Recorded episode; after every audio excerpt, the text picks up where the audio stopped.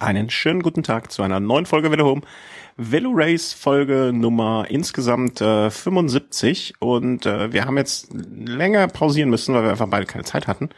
Aber jetzt geht's äh, mit der Vuelta weiter und äh, willkommen äh, in der Runde, äh, lieber Chris. Grüß dich. Ja, hallo. Jetzt bin ich wieder dabei. Hallo. Jetzt äh, sind wir wieder da. Ähm, hier piept irgendwas, ich weiß gar nicht was. Ähm, hier ist es laut, alles äh, durcheinander. Aber das kriegen wir schon hin.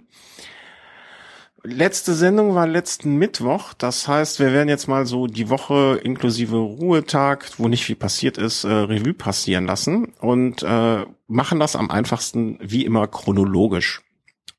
Oder möchtest du, äh, möchtest du mischen? Nö, nee. gibt's jetzt eigentlich gar keinen Grund dazu. Also äh, wir hatten ja nach den Bergetappen, nach der letzten Serie von Bergetappen, hatten wir ja so ein bisschen gestoppt. Und da stand dann die, die Etappe in Logroño an. Die also Sprint-Etappe. Genau, also eine der wenigen im Norden von Spanien. Mhm. Und Degenkolb wurde da wieder seiner Favoritenrolle gerecht, hat die Etappe abgeschossen, sein dritter Etappensieg. Der wievielte, der sechste oder der siebte Grand Tour Sieg jetzt insgesamt dieses Jahr? Also er, er ist der, der, der Sprinter des Jahres, oder? Das kann man jetzt schon sagen. Naja gut, Grand Tour Sieg, also bei der bei der Tour hat's ja zu keinem gereicht. Ich glaub, äh, Quatsch, ja, ich, ich werfe auch gerade wieder zwei Sachen durcheinander. Entschuldigung. Hast du mit Kittel verwechselt? Ja, das kann sein. Nein, also äh, bei der Vuelta, da zeigt der Degenkolb seit Jahren da so seine seine Höchstleistung. Vor zwei Jahren hat er ja fünf Etappensiege abgeschossen. Zu dem Zeitpunkt war das da noch der dritte Etappensieg ähm, vor Tom Boden. Also Tom Boden, der jetzt wirklich wieder in die Sprint so richtig reinhält. Ähm, man darf ihn wahrscheinlich nicht mehr so zu den ganz schnellen Sprintern zählen. Allerdings hat er zumindest Peter Sagan auf Platz 4 verwiesen, der dann doch bei der Tour hin und wieder mal ganz vorne dabei war. Also so ganz langsam ist Tom Bohn jetzt dann auch nicht mehr. Ansonsten, wenn man die anderen Fahrer, die sieht, die da wirklich so mit in die Top 10 Reihen gesprintet sind, ist dann doch eher so zweite, dritte, vielleicht sogar vierte Garde. Also Guarnieri von Astana, hätte man vielleicht zum Reinsprint auch schwächer einschätzen können als seinen Kollegen Guardini von, von Astana, ein Richese, vielleicht auch eher so der Ersatzmann von Ferrari, ein Martinez, vielleicht auch ein bisschen schwächer als sein Kollege Kokar bei der Tour de France. Und so geht, so zieht sich das eigentlich durch. Also ein Mondori von Age Desert, der vielleicht nicht der schnellste Mann von Age Desert im Reinsprint ist, ein Cancellara, ein Jasper Stuyven, beide von Track Factory Racing. Mhm die jetzt äh, vielleicht auch äh, deutlich langsamer sind als ein Giacomo Nizzolo, der jetzt da nicht dabei war. Also es war jetzt eher so ein Stellvertreterrennen. Also die ganz schnellen Männer sind jetzt bei der Vuelta dann doch nicht mehr am Start, aber dennoch John Degenkolb, erster, muss man auch erstmal schaffen. Ja, klar, also bei einer Grand Tour zu siegen, äh, das, das, das schüttelt man nicht so aus dem Ärmel. Ähm, aber das war eigentlich genau das, was du vorher gesagt hast. Also wird eine Sprintankunft, äh, das Profil gab's her gibt's auch nicht viel mehr zu, zu sagen eigentlich. Was an dem Tag ist auch nicht viel mehr passiert. Äh, gehen wir dann direkt zum Freitag, der so ein bisschen ähm, so, ich, ich, ich würde es jetzt im Nachhinein so ein bisschen auch als Übergangs äh, Etappe sehen, also von der man nicht so viel erwartet hat. Das ähm, Profil war jetzt, warte, schauen wir noch mal rein, das war die Etappe 13, wenn ich es richtig erinnere. Ähm, vom Profil her ging es im Prinzip erst sehr, sehr, sehr lange äh, ganz gemäßigt runter, gemäßigt drauf und dann kamen nochmal zwei Hügelchen. Am Ende, kurz so, kurz vor Ende, ein, ein kleiner ja, Stich, aber so drei Kilometer, drei, auf Kilometer drei auf Kilometer zwei. Aber ähm, die üblichen Verdächtigen für so eine Etappe dann auch vorne. Man hätte vielleicht mit dem Ausreißer, also hätte man mich vorher gefragt nochmal, hätte ich gesagt, könnte auch Ausreißer geben. Aber das war dann am Ende ja doch nicht so. Also ich war mir im Vorfeld eigentlich fast sicher, dass es eine Ausreißer-Etappe wird, mhm. weil ich nicht geglaubt habe, dass jetzt irgendein Sprinterteam wirklich äh, denken könnte, okay, gut, ihr Sprinter übersteht dann wirklich die letzten drei Kilometer. Du hast schon angesprochen, in der Mitte der Etappe oder im hinteren Drittel der Etappe waren so drei Anstiege oder drei Hügel. Äh, da ging es teilweise mehrere Höhenmeter hoch. Also das macht es natürlich für eine Ausreißergruppe meistens relativ einfach, ähm, die Sprinterteams fast schon auszuschalten, weil, weil die dann denken, okay, ihre Sprinter kommen vielleicht nicht ganz mit hoch. Mhm. War dann allerdings anders. Also es gab dann doch äh, das Team ähm, Orica Greenwich, die davon ausgegangen sind, okay, so ein Michael Matthews könnte dann auch die letzten drei Kilometer noch überstehen. Also ähm, Orica Greenwich ist die ganze Zeit nachgefahren. Mhm. Man muss nochmal sagen, die letzten drei Kilometer von Kilometer zweieinhalb bis 1,5 ging's ein Kilometer lang, vielleicht grob im, im Schnitt mit zehn Prozent hoch, also ein sehr, sehr hartes Finale. Hätte man doch eigentlich da direkt Schluss machen können. Also das hätte ich das schönere Finale gefunden, als dann nochmal diese zwei Kilometer hinten dran zu hängen. Wenn, wenn man jetzt, wenn ich jetzt Streckenplaner gewesen wäre. Ja, nicht unbedingt. Also ich glaube, die Tatsache, dass man nach, nach dem letzten Anstieg nochmal so eineinhalb Kilometer so ein bisschen leicht hoch und runter äh, da führen lässt, dass das, äh, das bietet dann auch so einen gewissen Spielraum, dass sie sich die Favoriten vielleicht so ein bisschen so beäugen. Wer macht den ersten Move, wer attackiert und ich glaube, das kann ganz spannend sein. Auf jeden Fall, Olga Greenwich hat dann zu einem gewissen Zeitpunkt auch gesehen, okay, die Ausreißergruppe, die holen sie nicht mehr ein. Haben dann schon so ein Stück weit rausgenommen und plötzlich kam dann das Team FDJ ran. Die sind dann nochmal rangefahren. Ich habe mich schon gewundert, okay, Nasser Buhani, gut, schneller Mann, aber traut er sich da wirklich zu, da vorne noch mit rüber zu kommen? Erster Gedanke war, okay, da steht noch eine Sprintwertung an, vielleicht hat das auf die abgesehen, mhm. hat dann nicht ganz gereicht. Allerdings äh, ist dann nochmal alles zusammengelaufen und hinten raus sollte FDJ fast recht behalten. Also Buani kam dann als Fünfter mit an, aber auch nur aufgrund der Tatsache, die, äh, die letzte Steigung, die wurde doch schnell gefahren. Es gab immer wieder Angriffsversuche. Daniel Navarro hat sich dann abgesetzt.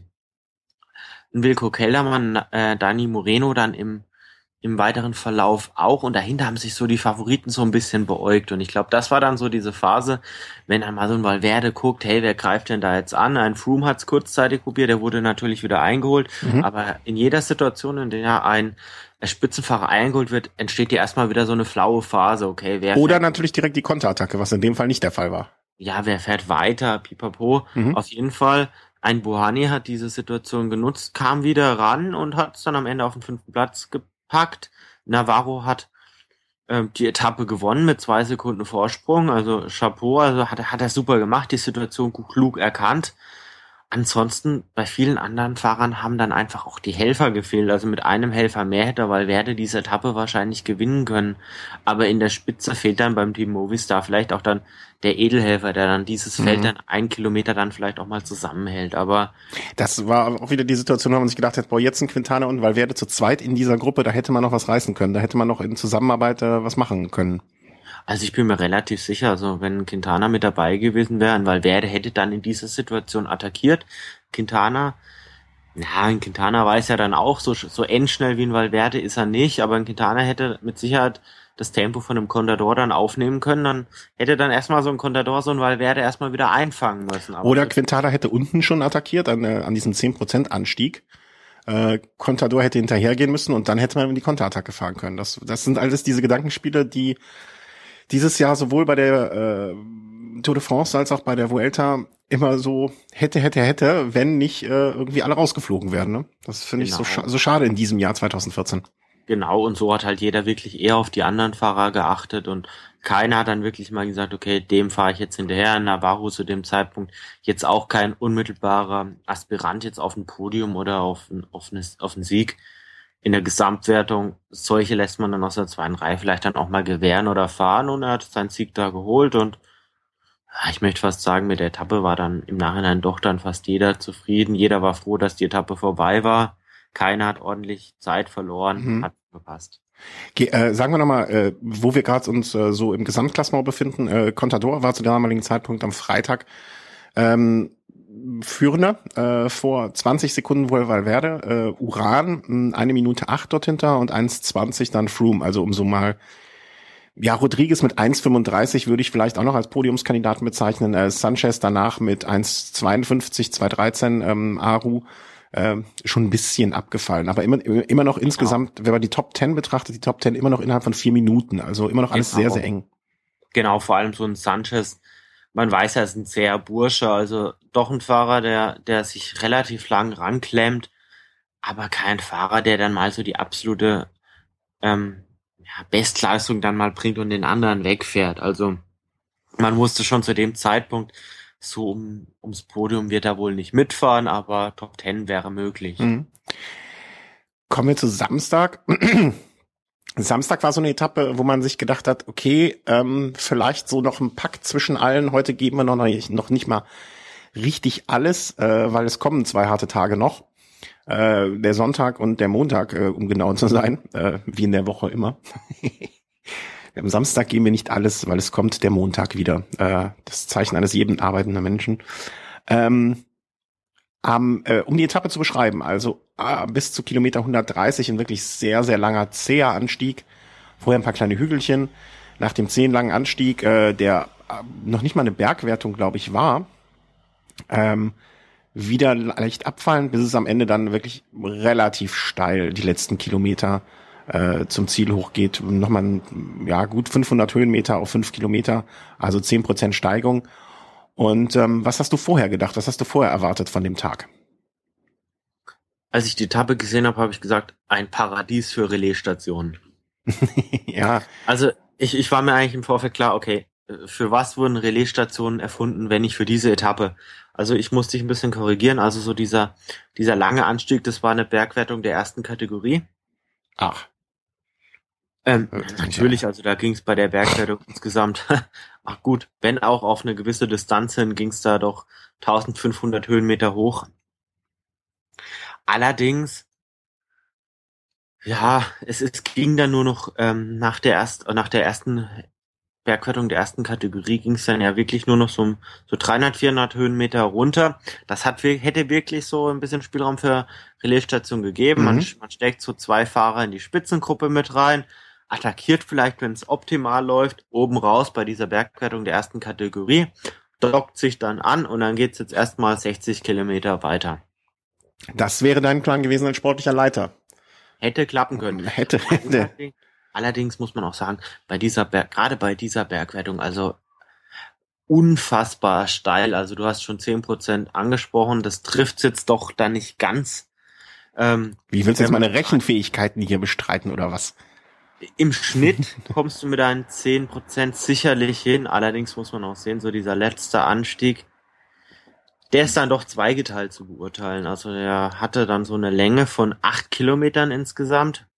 Es ging dann etwa 600 Höhenmeter hoch. Allerdings die ersten 6 Kilometer ja. vielleicht nur so 200 Höhenmeter hoch und dann auf den letzten zwei Kilometern ging es 300 bis 400 Höhenmeter hoch. Ja, also 400, ja. Total steil das Ding.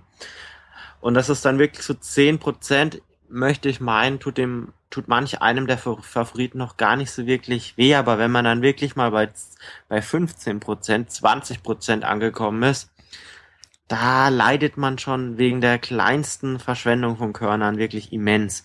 Und, Und zu bedenken, äh, 200 Kilometer. Also es war jetzt auch nicht eine der kürzeren Etappen, sondern die hatten zu dem Zeitpunkt dann schon ihre 190, 195 in den Beinen. Genau, und das ist genau dann einem Alejandro Valverde ja dann auch zum Verhängnis geworden. Er hat es dann probiert, er hat versucht zu attackieren. Im unteren Teil und hat dann später dafür gebüßt. Also er ist dann später zurückgefallen. Es war erneut eine, eine ganz, ganz komische Situation. Chris Froome ist schon zurückgefallen, hat permanent auf seinen Tacho geschaut, mhm. ist, ist da wohl nach Wattzahl gefahren und als er dann gesehen hat, okay, er hat jetzt so die gewisse Distanz zum Ziel oder ähm, er muss jetzt nur noch so und so viele Minuten treten, hat er plötzlich das Tempo angezogen. Mhm. Er war vorher quasi schon wieder abgehängt und dann hat er plötzlich angezogen, konnte dort versucht, das Tempo erstmal zu halten, hat sich dann übernommen, ein, ein Aru, ein Rodriguez sind erstmal an ihm vorbeigezogen und äh, Rodriguez hat dann mit einer Sekunde Rückstand hinter ihm das Rennen beendet.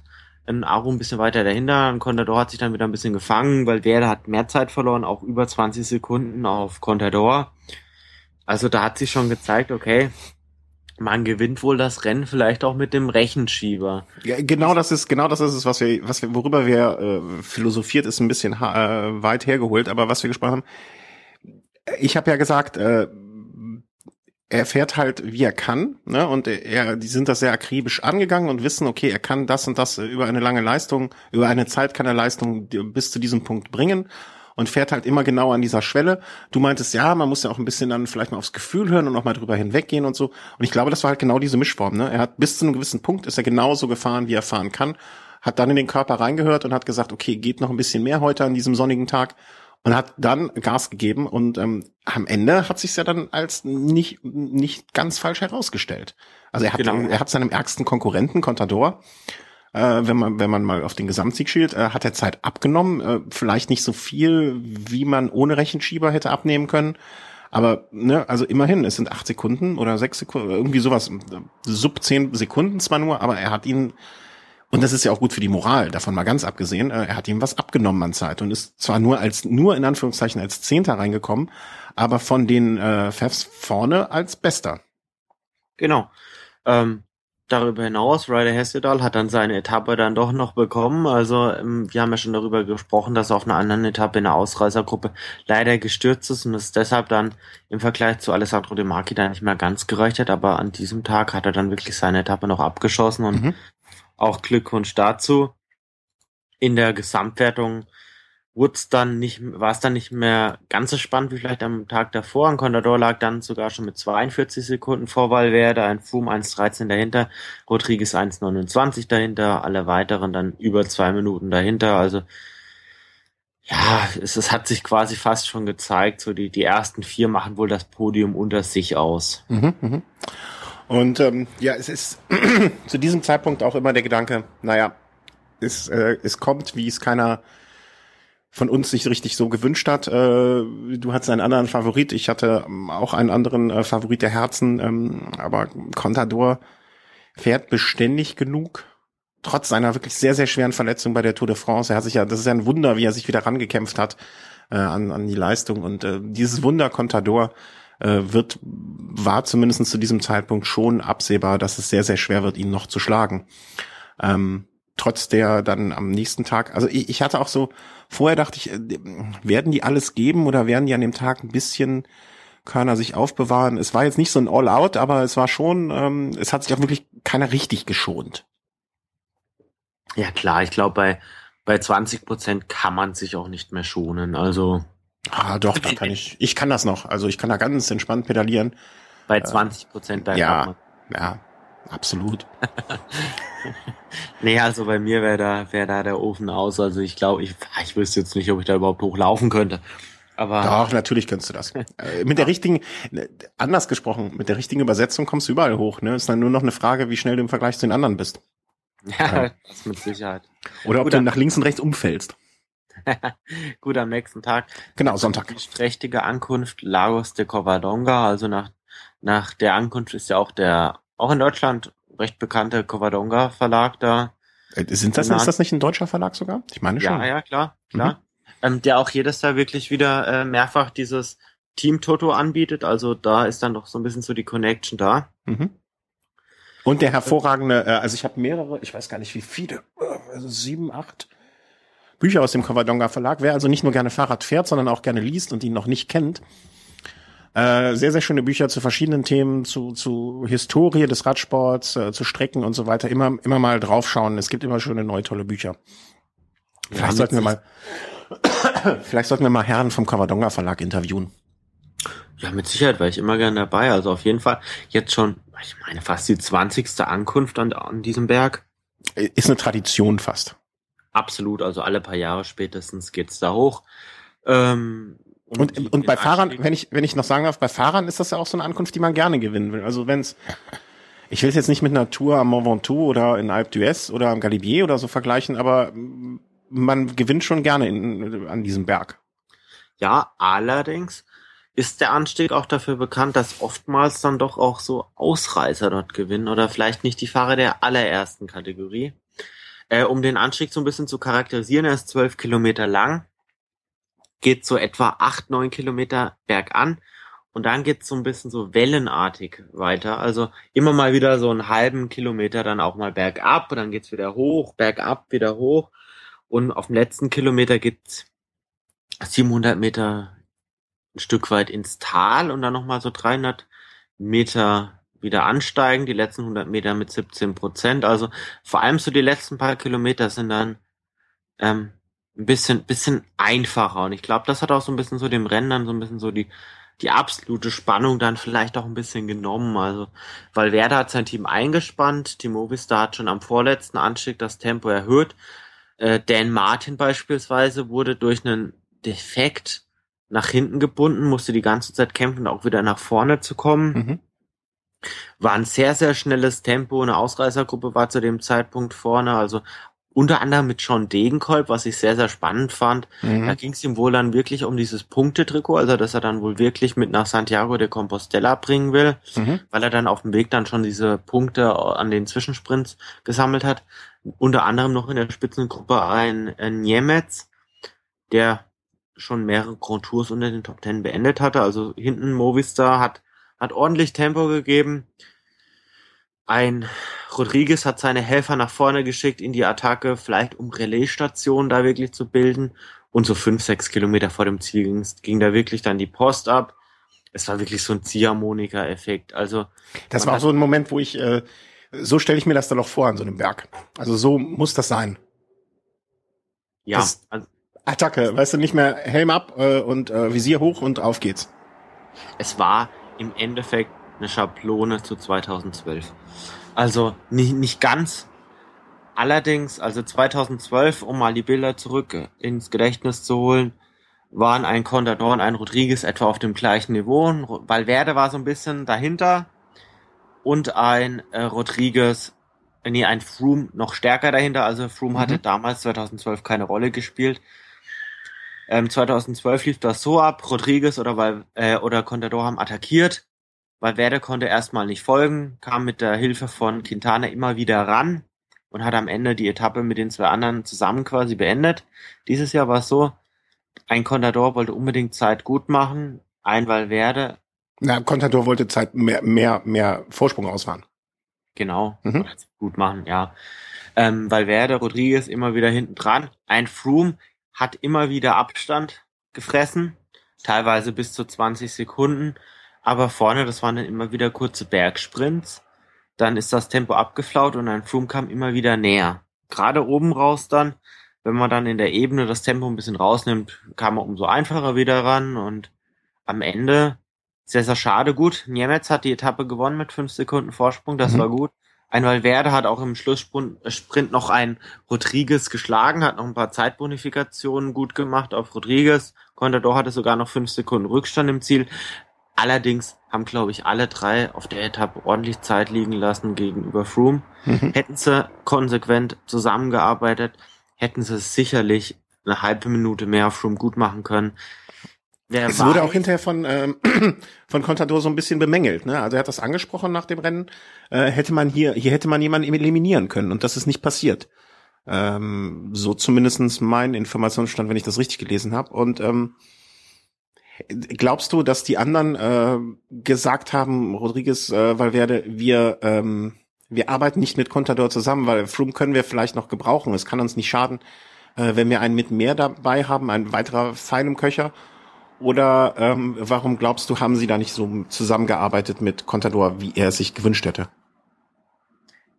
Ich glaube, jeder hat seine Argumente. Also ich meine, ein, ein Rodriguez war zu dem Zeitpunkt äh, vor der Etappe wie auch nach der Etappe etwa auf gleichem Niveau wie Froome. Mhm. Er hätte ja dann Interesse haben können, Froome zu distanzieren. Ja, aber wenn er mit, also aber Rodriguez hat halt vielleicht auch noch Interesse, vielleicht mal Platz zwei oder Platz eins anzugreifen. Mhm. Und ich, ich glaube, im Endeffekt ein, ein beispielsweise jetzt so ein Valverde. Ein Valverde ist jetzt so ähm, zu dem Zeitpunkt 40 Sekunden hinter einem Contador, hat vielleicht noch einen ausreichenden Puffer gegenüber Froome. Mhm. Einem, einem Valverde, glaube ich, noch seiner Vita ist das scheißegal, ob er Zweiter oder Dritter wird. Absolut, ähm, ja. ja. Der, der denkt sich dann halt, okay, gut, ich, ich fahre einfach mit Contador mit. Ähm, Im Ziel sprinte ich ihn aus, mach dann durch die Bonifikation ein paar Sekunden gut. Mhm mehr muss ich nicht unbedingt erreichen. Absolut, absolut, für mich absolut nachvollziehbarer Gedankengang und hätte ich dann auch so gestartet, ja. Jetzt schaue ich mir das mal an. Wenn Froome rankommt, mache ich immer noch die paar Sekunden gut, weil ein Froome ist auch nicht unbedingt schneller im Sprint. Ja. Wenn ein Contador jetzt rausnimmt, egal. Ein Froome hat Abstand. Mhm. Ähm, ein Rodriguez denkt sich, warum soll ich jetzt das rote Trikot von Contador verteidigen? Ja. Da warte ich doch lieber, warte bis Froome rankommt, und sprinte dann auf Froome aus, werde Zweiter hinter Valverde oder Dritter hinter Valverde, mache auch noch Zeit gut und alles passt. Ich glaube, Contador ist wohl der einzige, von dem man sagen kann, okay, gut, was Zeitbonifikation bei solchen Etappen angeht, hat er nicht so die, die besten Karten. Mhm. Und Contador ist wohl auch der einzige ähm, von den drei Spaniern, wo man sagen kann, okay, wenn es für ihn nur Podium wird, ist er sehr enttäuscht, Mhm. weil er vielleicht dann in dem Moment dann auch der Top-Favorit ist. Mhm.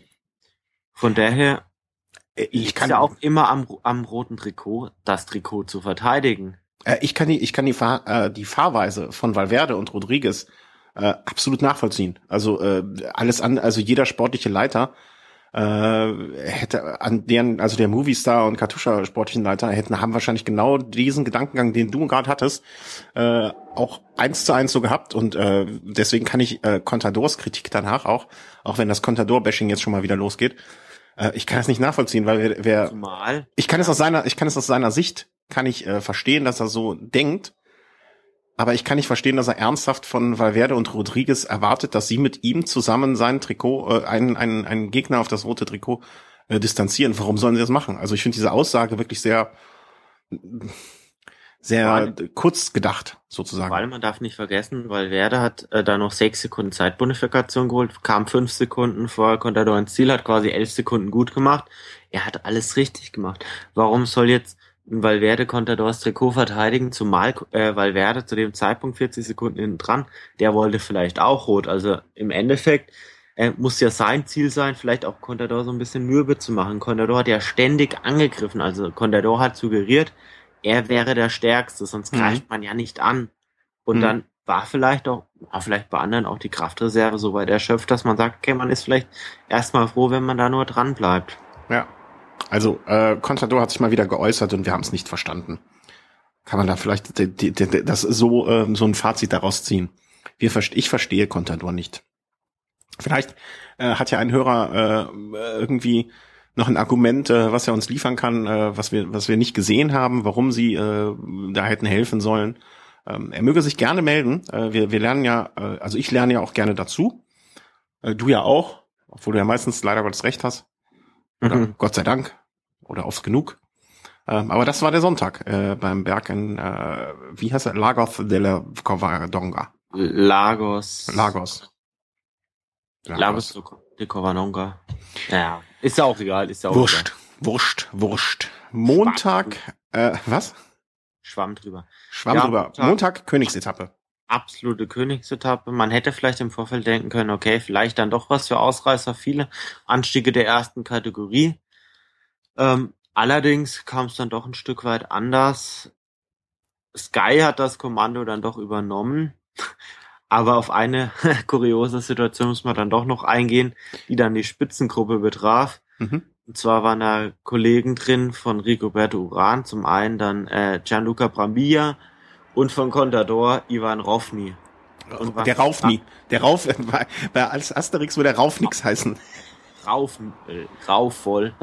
Also, also, also ich habe es dann erst in der Wiederholung gesehen, weil ich später erst nach Hause kam, aber sowas habe ich dann auch noch nicht gesehen. Also bei der Benelux-Rundfahrt oder Eneco-Tour gab es schon mal so ein bisschen so das Hin- und Herschieben von, von Niki Terpstra und, und Martin Weinans war es, glaube ich, zu dem Zeitpunkt. Aber dass man sich da wirklich vehement dann auf dem Fahrrad da so ins Gesicht schlägt, sowas habe ich zu dem Zeitpunkt auch nie gesehen.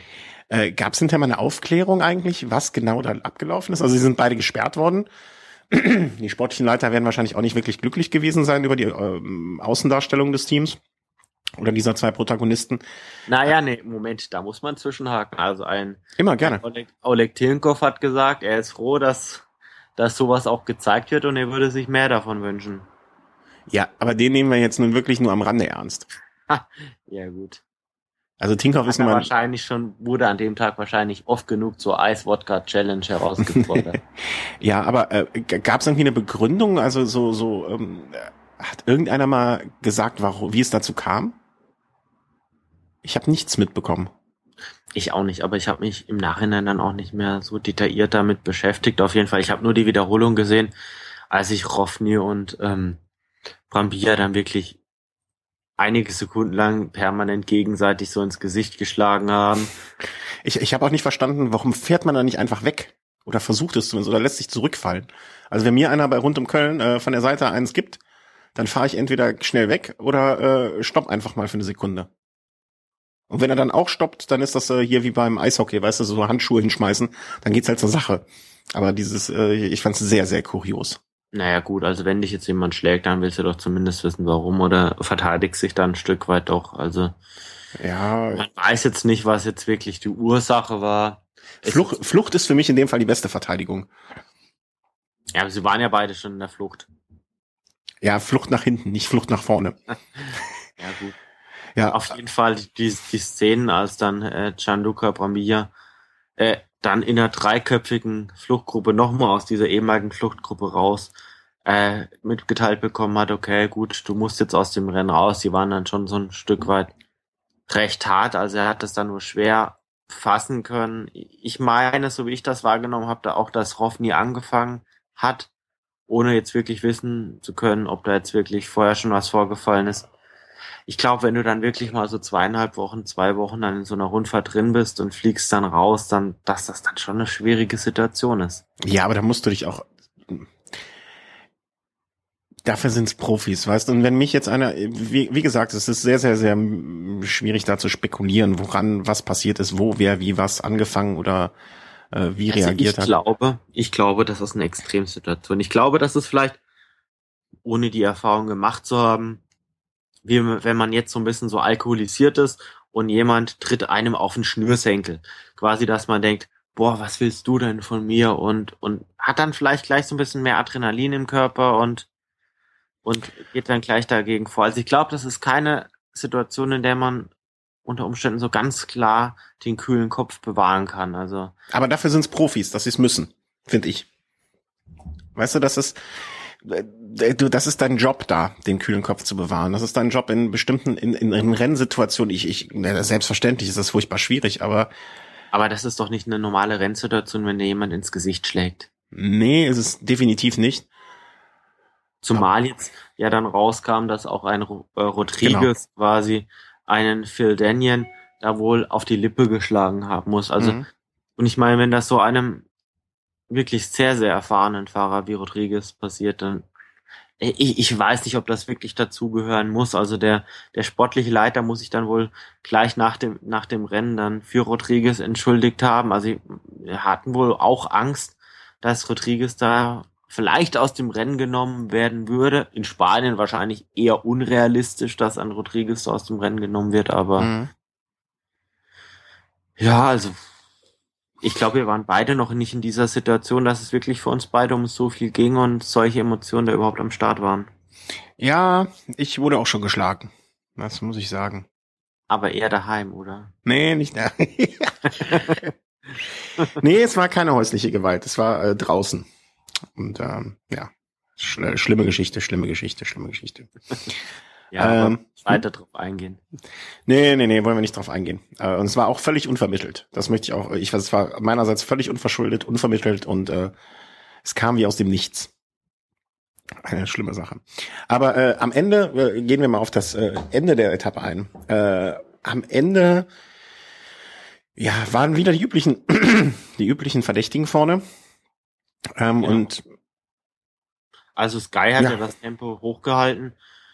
Und man könnte fast meinen, Froome wieder nach seinem Tacho oder nach seiner Uhr da gefahren und er hat da wohl so fünf Kilometer vor dem Ziel hat er wohl sein ja Go-Button da gedrückt und ja. hat dann attackiert. Contador direkt am Hinterrad hat ihn nicht außer, außer Augen gelassen. Äh, Rodriguez hat versucht mit einem gewissen Abstand hinterher zu gehen, weil wer dann Rodriguez Hinterrad aber da hat Valverde sich wohl so ein bisschen verschätzt. Also Rodriguez hatte nicht so ganz die Kraft, da wirklich zu folgen, hat die Lücke ein Stück weit aufreißen lassen. Die, die Lücke wurde immer größer. Ähm, vorne fuhr Froome alles von vorne, konnte da nur am Hinterrad und hinten Rodriguez, Valverde, Aru zusammen. Lücke wurde immer größer. Die zwei Vorderen haben quasi sämtliche Ausreißer noch eingeholt und etwa ein Kilometer vom Schluss hat dann Contador noch mal einen drüber gegeben, hat Froome noch mal distanziert, hat die Etappe gewonnen. Froome wurde Zweiter, weil Verde und Rodriguez etwa mit einer Minute Rückstand im Ziel. Von, von daher war zu, spätestens zu diesem Zeitpunkt mit diesem Sieg war klar, der Sieg geht nur über Alberto Contador. Und wenn jetzt nichts mehr Außergewöhnliches passiert, ist jetzt quasi dieser Sieg seiner. Zweiter Valverde 1,36 jetzt mit Rückstand. Froome 1,39. Man kann es jetzt vielleicht noch so als Zweikampf um Platz zwei. Mhm nennen. Also es gibt noch einige Zeitbonifikationen. Wenn Valverde da jetzt vom abschließenden Zeitfahren noch ein bisschen Zeit gut machen kann, könnte das wirklich noch eine spannende Sache werden. Aber wie du schon sagst, also wie Phoenix aus der Asche kommt Contador und es wird ihm schwer zu nehmen sein. Also jetzt, ich gönne ja einem Contador auch nichts Schlechtes. Also er soll jetzt nicht beim Zeitfahren irgendwie einen Sturz haben oder einen technischen Defekt oder sonst irgendwas. In dieser Saison ist schon so viel Verrücktes passiert, ähm, gerade bei den Gro Entschuldigung, ja, gerade bei den Grand Touren und ähm, das, das wünscht ihm ja auch keiner. Ähm, aber ansonsten wird das schwerlich zu machen sein. Also da müsste jetzt sein Froome schon mit Valverde zusammen in irgendeiner Konstellation äh, zusammenarbeitend äh, irgendetwas versuchen. Wir können ja gleich, nachdem wir die letzte Etappe, die heutige Etappe nochmal ansprechen, mal gucken, so die nächsten Tage, wo es da vielleicht noch so einen Hauch von Hoffnung gäbe. Äh, was ich ein bisschen schade finde, also das, äh, das Einspannen von Team Sky, also da haben sie sich wirklich ganz verausgabt. Äh, Knees äh, ist dann aus gesundheitlichen Gründen äh, nicht mehr angetreten am heutigen Tag. Ich glaube, er hat gestern bekannt gegeben, wenn ich das richtig mitbekommen habe, dass er nicht mehr starten wird, ist also krank. Ähm, schade, hat mir auch schon als Helfer angesprochen, äh, dass äh, er so der Kapitän de Hood bei äh, Sky so ein bisschen die Rolle einnimmt. Ähm, er ist raus. Hoffentlich, ist er für die WM nominiert, weißt du das? Ja, ja? in der Vorauswahl. Und mit Sicherheit ein Mann, auf den man zurückgreifen wird. Also seine Form ist ja nicht so schlecht. Ja, hoffen wir, dass nur so eine, so eine kurze Geschichte ist, dass er bald wieder fit ist und äh, ja, dann auch bei der WM eine große Rolle spielen kann und wird. Ähm, heute, nun ja, was soll man noch sagen? Also äh, man, man stellt eine flache Etappe hin und äh, Degenkolb gewinnt. Punkt. Naja, ganz so flach war es jetzt nicht. Also es war doch immer mal so ein paar Hügel waren drin. Also ja, aber relativ. ja, nicht jeder der der Sprinter kam dann wirklich ganz vorne mit an. Also so ein Tom Bohn, der seine Helfer auch eingespannt hatte, kam jetzt beispielsweise nicht ganz vorne mit an. Also muss man jetzt auch mal mit dazu erzählen. Okay, das das so, mein Fehler, mein Fehler. Das dachte ich, der wäre mit da vorne gewesen. So, so ganz viele Sprinter sind jetzt auch nicht mehr dabei. Also Chain Shimano war dann durch, war durchweg auch auf Hilfe angewiesen. Ähm, Orica Greenwich hat da mitgearbeitet für Michael Matthews, der hat ja dann auch den zweiten Platz äh, belegt.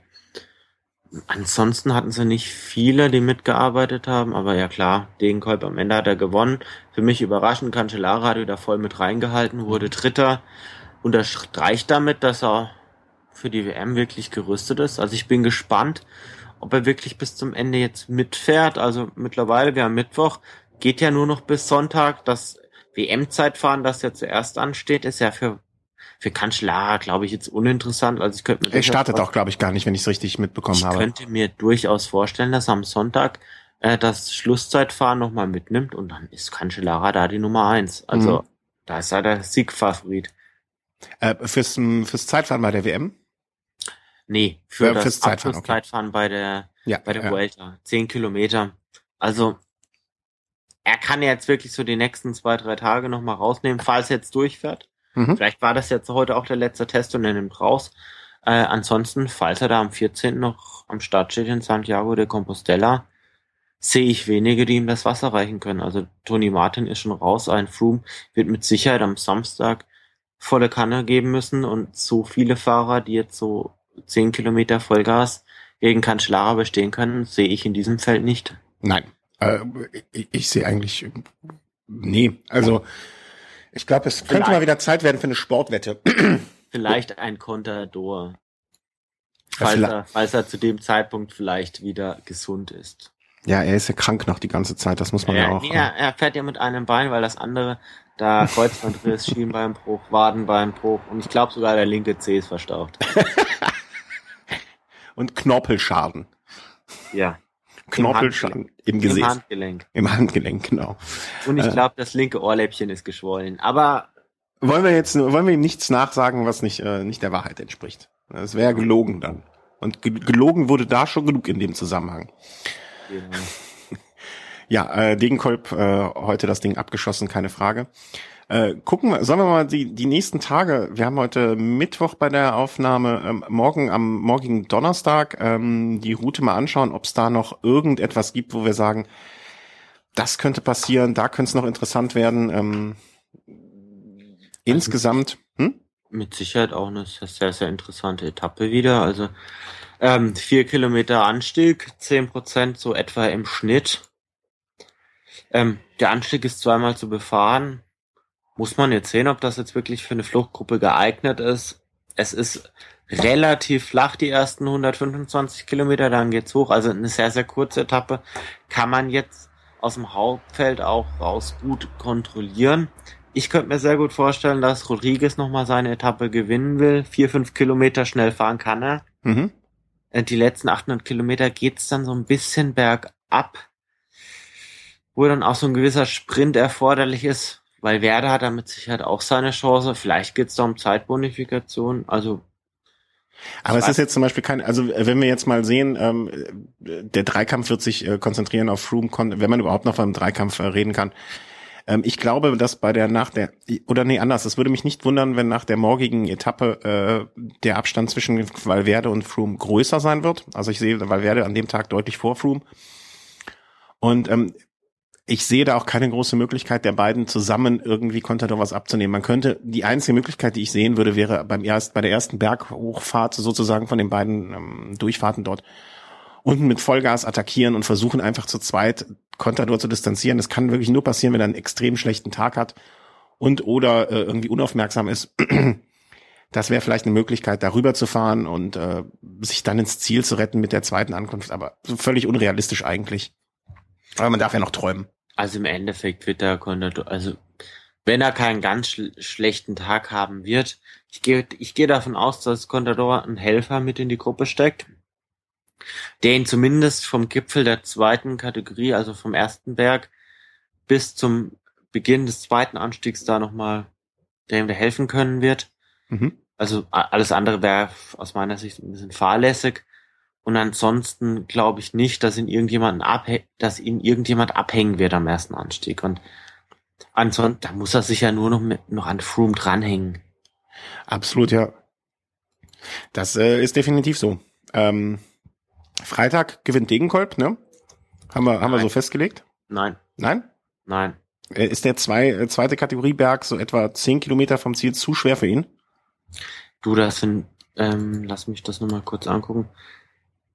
Das sind ähm, 400 Höhenmeter. ja, auf 4,7 Kilometer. Äh, macht 10% Steigung. Gut, äh, der Degenkolb wird Freitag keine Rolle spielen. Absolut äh. nicht. Also das ist so ein Ding. Ich glaube, da geht's zwischen den Favoriten hoch, ja. Also das, das, also entweder, also es wird zwischen den Favoriten an diesem Berg krachen. Also da, da wird's zu Angriffen kommen, auch unter den Favoriten. Ob zu dem Zeitpunkt eine Gruppe schon vorne ist, das weiß ich jetzt nicht gehe ich, gehe ich von aus. Könnte eine Favoritenankunft werden, könnte auch eine Gruppenankunft werden, aber ein Degenkolb wird man da, ja. falls er nicht in der Gruppe ist, ist ja möglich. Ich glaube, so ein Matthews wäre auch noch ein Kandidat für, äh, für Freitag. Nein. Nein. Ja, ja, du gibst mir recht, stimmt. Nein, das ist, also dieser Anstieg ist zu hart. Okay. Also wenn, na, ich sag mal so, vor einigen Jahren wäre das eine sichere Ankunft für Valverde gewesen. Mhm da noch ein Helfer dabei, dann wäre das eine sichere Sache. Also im Endeffekt, ich bin mir relativ sicher, heute letzte Dege-Ankunft. Okay. Er wird wahrscheinlich, ich rechne damit, könnte in die Gruppe gehen, wenn es ihm wirklich ums, äh, ums Punktetrikot geht. Mhm. Müsste er es fast machen, weil, weil Verdi jetzt dann doch noch mehrere Möglichkeiten hat, Punkte zu holen. Aber wer, wird noch eine spannende Etappe. Dann Samstag? Äh, Samstag Nochmal. Da kann alles passieren und nichts passieren, wenn, wenn ich mir das Profil anschaue. Kann ganz klar eine Gruppe werden und dahinter passiert nichts.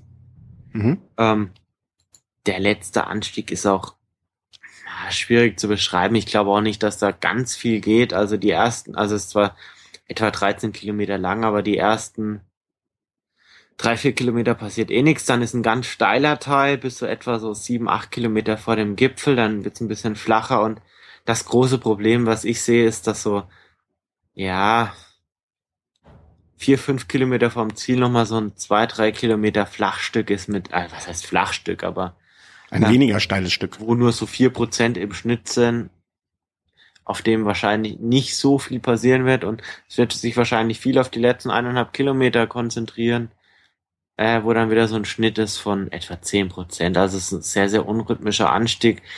Allerdings, du hast es vorhin schon angesprochen, man weiß jetzt nicht, was welches Team plant und zumindest Saxo Tinkoff hat jetzt durch Rovni einen Helfer verloren. So ganz stark ist das Team nicht. Die Stärke. Wäre das, wäre das, darf ich mal, äh, wäre das nicht sozusagen, okay, heute alles oder nichts für Valverde und Froome? Für Valverde und Froome nicht, aber für Rodriguez. Valverde und Froome, die haben ja im Endeffekt, was sollen sie machen? Also sie sind 1,40 hinter, ähm, hinter Contador. Mhm. Ein, so, ein, ein Valverde hat die Vuelta schon gewonnen. Valverde war schon mehrmals auf dem Podest. Ja, eben, eben. Es, es Alles oder nichts. Also ich attackiere ab, äh, wenn du das Profil so vor dir siehst, ab der Sprintankunft, äh, Quatsch, der ersten Sprintwertung, Attacke, Froome und Valverde. Rodriguez geht noch mit und sie versuchen einfach alles, um an einem dieser äh, zwei, Kategorie 2 Berg, Kategorie 3 Berg, nochmal einen Anstieg, äh, einen Stich, dann nochmal ein kleiner Berg. Also die versuchen einfach mal alles. Das würde ich mir wünschen zumindestens. Dann könnte das am Samstag eine der spannendsten Etappen werden, die wir seit langem, nicht seit langem, aber die wir sehen können. Also das würde ich mir einfach wünschen, dass, dass die drei Genau, das, das, das genau, was Contador bemängelt hat. Äh, wir arbeiten hier nicht zusammen, um Froome zu distanzieren, dass die drei sich äh, am Freitagabend äh, zusammensetzen und sagen, also wird natürlich nicht passieren, aber äh, dass da gesagt wird, okay, morgen alles oder nichts. Ich glaube, der Einzige, der wirklich noch richtig was gewinnen kann, ist, ist Rodriguez. Weil, weil er möchte noch aufs Podium. Er hat ja. auch das, das mit Abstand stärkste Team. Er hat Dani Moreno noch mit dabei. Mhm. Er hat einen Gianpaolo Caruso noch mit dabei das ist ein Fahrer, der hat die Möglichkeit, vielleicht durch so eine Hauruck-Aktion noch aufs Podium zu kommen. Mhm. Von ihm könnte man da vielleicht noch was erwarten, aber weil Valverde, ich glaube, wenn er am Ende auf dem Podium ist, er hat die Tour voll in den Beinen, ich glaube, dann ist er zufrieden. Mhm. Weil ja. Valverde ist ja auch, ja, der, der, er schielt dann vielleicht doch, wenn er sieht, okay, äh, der Rundfahrtsieg ist weg, vielleicht schielt er dann doch schon so ein bisschen so auf die WM. Ja, aber andererseits, weißt du, ob er jetzt Zweiter wird oder Dritter, ist ja dann auch drecksegal. Oder ob er Fünfter wird. Aber das wäre doch nochmal eine Chance, äh, sich echt äh, Legend zur Legende zu werden. Also da, äh, ich weiß nicht, ich würde mir wünschen, dass da am Samstag Alarm gemacht wird. Wenn es unrealistisch ist, mag sein, aber das, weißt du, äh, ob du jetzt, ob, ob ein Froome Dritter wird, oder Fünfter oder oder Zweiter, ist ja egal. Aber dann lieber noch mal einmal äh, lieber vorne sterben als hinten äh, irgendwie verglühen oder wie heißt der Spruch? Ähm, als hinten nichts erben. Äh, dann lieber Attacke und es versuchen zumindestens, würde ich mir wünschen. Weil so und gerade weil Werde ist ja ein Fahrer, der dann äh, der für sowas auch mal gut ist, weißt du, der der aus dem Bauch heraus sich vielleicht steht der Samstagmorgen auf und sagt so heute ist mein Tag, heute hau ich den Contador weg. Dem habe ich gestern seinen Schnitzel geklaut und äh, da trete ich den nachher nochmal fürs Schienbein und dann geht's rund.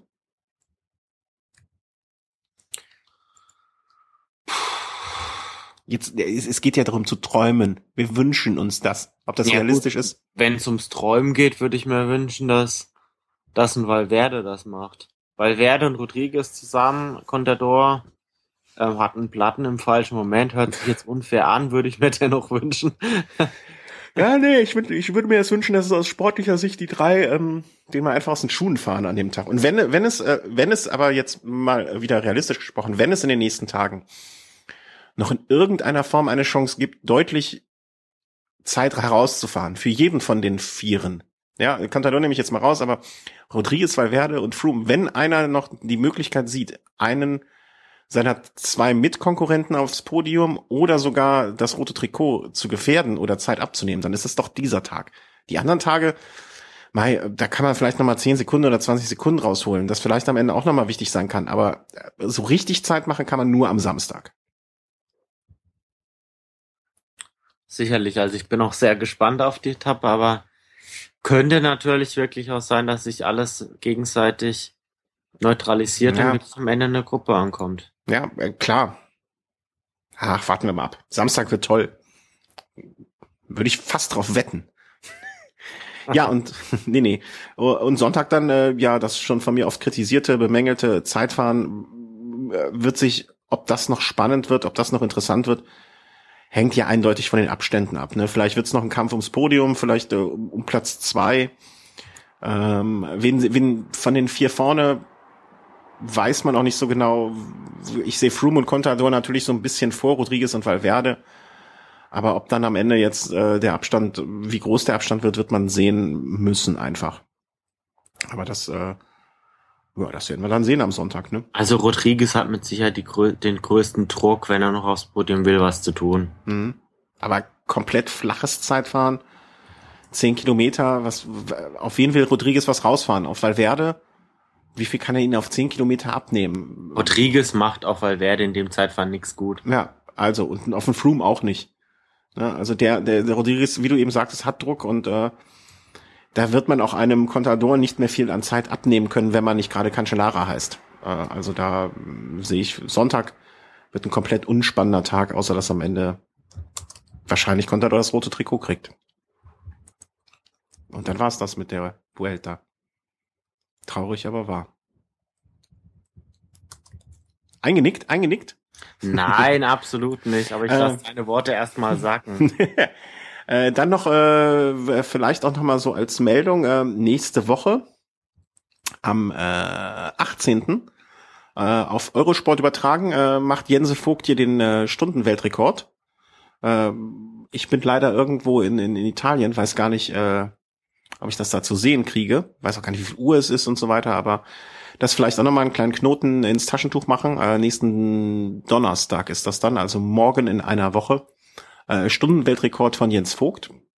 Äh, in den USA, passiert das in den USA, weißt du das? Oder wo wird Nein, das in der Schweiz. Ah, in der Schweiz, okay.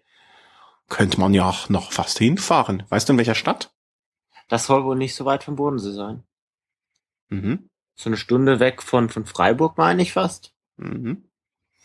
Ja, ich bin da leider etwas zu weit weg, aber ähm, wäre ja schön. Vielleicht fährt ja irgendeiner unserer Hörer hin. Äh, dann sagt mal Bescheid, dann äh, schaut euch das an. Und danach geht es eigentlich auch schon, äh, auch wenn das jetzt schon ein bisschen sehr weit vorgegriffen ist, am Sonntag darauf mit dem äh, Teamzeitfahren bei der UM äh, WM, UCI WM los. Also die steht auch schon direkt wieder vor der Tür. Da müssen wir mal schauen, lieber Chris, äh, wie wir das machen, weil da bin ich ja im Urlaub, ob wir, wie wir da eine Sendung aufnehmen werden. Äh, alles schwierig. Vor allen Dingen, weil ich ja nicht gar nicht weiß, wie die äh, Internetsituation in diesem Italien ist. Ist es da wie in Bayern alles, äh, alles durcheinander? Oder wie in äh, Nordrhein-Westfalen, wo alles schön gesittet ist? Wir werden es sehen. Das werden wir einfach vor. Wir haben schon gesagt, dass wir wahrscheinlich, wenn es irgendwie klappt, am kommenden Montag dann mal die letzten Tage der äh, Vuelta-Revue passieren lassen und äh, dann mal unser äh, endgültiges Fazit äh, und auch unsere Meinung zu Contador nochmal bekannt geben.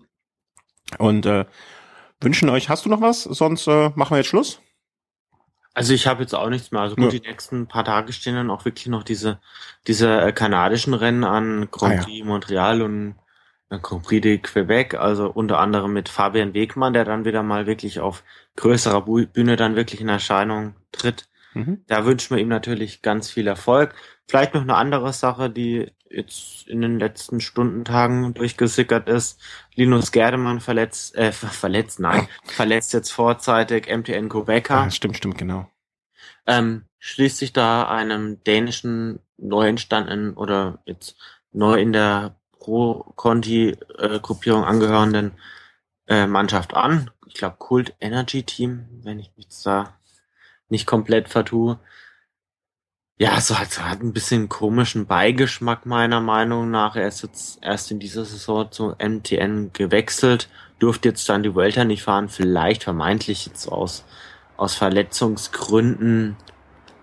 Ich verstehe es jetzt nicht so ganz, warum man da jetzt vorzeitig diesen Vertrag, der jetzt, ja, beendet hat miteinander. Mhm.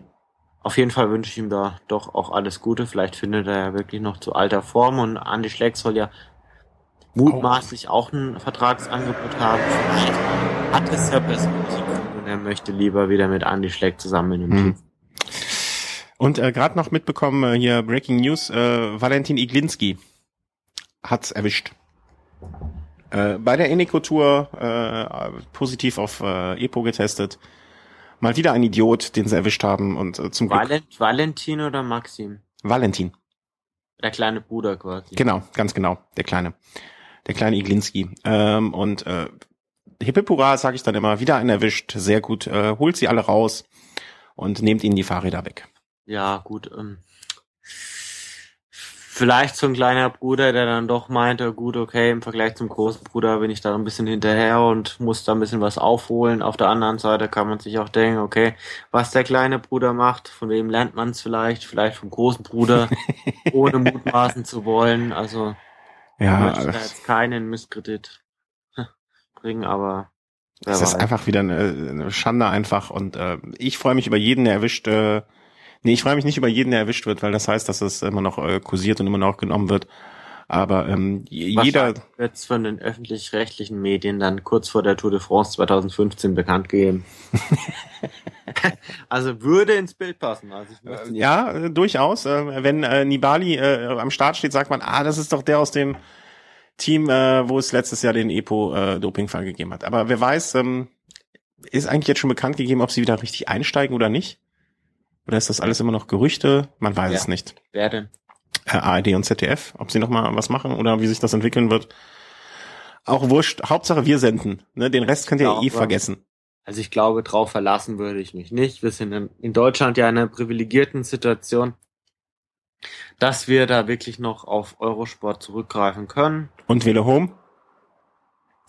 auf Velo Home auch, ja klar, natürlich, als Nebenberichterstattung und von daher kommen wir auch, glaube ich, in Deutschland sehr, sehr gut ohne ARD und ohne ZDF zurecht. Mhm. Natürlich würden wir uns freuen, wenn jetzt ARD und ZDF wieder breiter ins Radsportgeschehen eingreifen würden, allerdings dann auch nur unter gewissen Bedingungen. Also ich, ich, ich glaube, es, es hilft keinem, wenn, wenn man sich da überkritisch da präsentiert und dem Radsport dann vielleicht auch mehr schadet, als es ihm eigentlich dient. Und von daher, glaube ich, sind wir mit der aktuellen Situation eigentlich sehr zufrieden. Ah, das stimmt auch so. Aber wir machen weiter, was immer auch kommen mag, äh, solange solange man uns das Internet nicht wegnimmt oder die Mikrofone versteckt oder die Internetleitungen kappt, äh, machen wir weiter. Äh, kurz noch äh, ganz am Ende äh, etwas ganz, ganz anderes. Ähm, äh, ein ganz großes Lob äh, an diesem Punkt, an dieser Stelle an äh, Markus. Äh, hier, Velosnack Markus. Du hast es ja auch schon ein bisschen gesehen. Er hat ein bisschen an unserer Seite geschraubt. Äh, er ist ja der Einzige, also er kann es deutlich besser als ich. Und äh, du kannst es auch ein bisschen, aber ähm, vielleicht nicht ganz so gut. Ähm, und hat da ein bisschen rumgeschraubt und da, das ist jetzt alles ein bisschen strukturierter. Ähm, wir sind ja sehr strukturierte Menschen grundsätzlich. Und äh, da könnt ihr jetzt auch einzeln äh, Rubriken ansteuern. Ähm, es gibt die Velo Race äh, mal einzeln aufgelistet, die Velo Snack Folgen, unsere Sondersendungen, also sei es jetzt, dass es zu Eurobike war oder dass wir unterwegs waren oder oder oder. Ähm, es gibt äh, eine Supporters-Seite, wo man aufgelistet nochmal sieht, ähm, was man machen kann, um uns zu unterstützen, sei es jetzt Flatter, PayPal oder neuerdings auch, äh, wenn ihr bei Amazon etwas bestellt und macht das über unsere Seite, dann kostet euch das nicht mehr, aber wir kriegen einen kleinen Prozentsatz ab. Das heißt, es tut euch nicht weh. Wir bekommen etwas dafür und äh, das stecken wir dann wieder in Mikrofone oder äh, schicken den Chris mal wieder auf eine Reise zu einem Rennen, wenn es ganz, ganz, ganz viel sein sollte. Also benutzt uns gerne unseren Amazon-Link, äh, bestellt darüber eure Haustiere, Kühlschränke, Autos oder äh, Bücher. Was hast du zuletzt bei Amazon bestellt? Ich weiß gar nicht mehr. Boah, Lampen. Ich habe Lampen zuletzt bestellt. aber mir war das, glaube ich, äh, ein MP3-Player, meine ich fast sogar. MP3-Player? Wer, wer kauft denn heutzutage noch einen MP3-Player? Ja, ich. Ja, aber wenn du dir jetzt bald einen neuen Fernseher zum Beispiel kaufst, ne? Dann machst du das darüber und dann äh, kriegen wir so einen kleinen Prozentsatz davon ab. Und davon können wir dich dann irgendwann mal wieder auf eine Reise schicken zum Beispiel. Oder dir ein neues Mikrofon kaufen. Oder äh, oder können unseren Ausflug nächstes Jahr zu Rad am Ring besser finanzieren. Oder, oder, oder. Dann haben wir mehr Möglichkeiten. Wären wir euch sehr dankbar. Es kostet euch nichts außer eine kleine Sekunde und zwei, drei Klicks. Und äh, am besten die Seite bookmarken und das dann machen. Und äh, falls ihr ja, Anmerkungen habt dazu, auch immer gerne. Und ähm, ja, ich danke dir, Chris. Wünsche dir noch einen schönen Abend. Bitteschön. Und äh, danke euch fürs Zuhören. Haben jetzt ein rundes Stündchen gesprochen. Und wir hören uns bald wieder. Und äh, dann gehen wir auch ein bisschen in die Sommerpause, äh, in, in die Urlaubspause. Und äh, auf bald. Tschüss. Ciao.